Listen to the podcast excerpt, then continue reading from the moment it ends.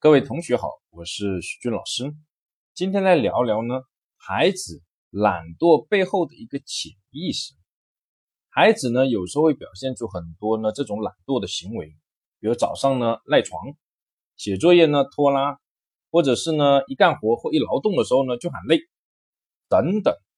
有时候呢，我们成人呢对孩子的教育，往往呢就是呢拼命的批评他，你怎么这么懒？怎么这么懒？哎呀，怎么样？怎么样？事实上呢，孩子的世界往往不是我们成年人想的那样。那到底是什么样的情况呢？我们一个个来说。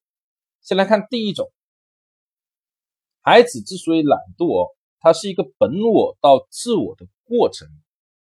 本我遵循的是快乐原则，我觉得高兴，我想怎么样就怎么样。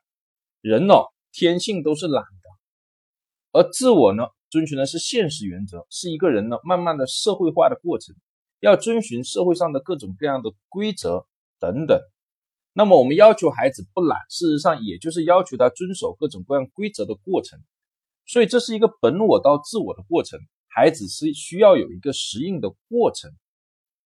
第二，孩子之所以懒惰呢，很大一部分的潜意识啊，是为了获得注意，获得成年人的，主要是父母和老师的注意。如果仔仔细观察，你会发现啊。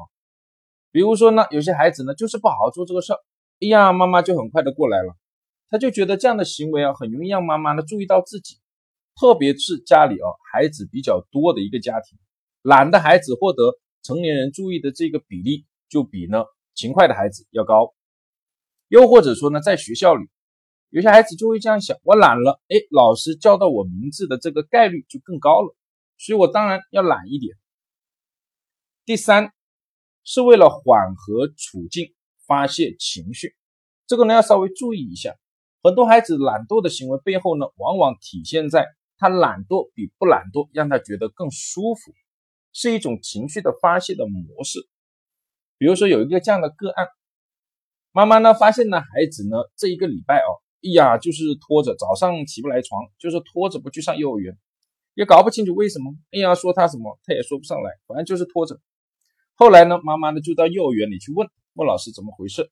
原来上个礼拜呢，孩子呢不小心呢跟一个孩子发生了冲突，把那个孩子推倒了。那孩子另外一个孩子哭了，然后老师呢批评了他，他就觉得有点不好意思。因此每次来见到这个被他推倒的孩子呢，总会觉得哎呀有点不好意思。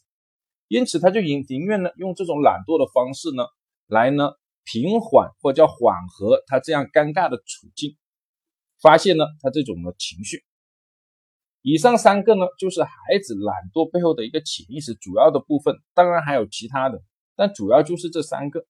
希望各位家长呢，能够呢，根据不同的一个情境、不同的原因哦，来处理，针对孩子懒惰的行为呢，会得到改善。就讲到这，谢谢大家。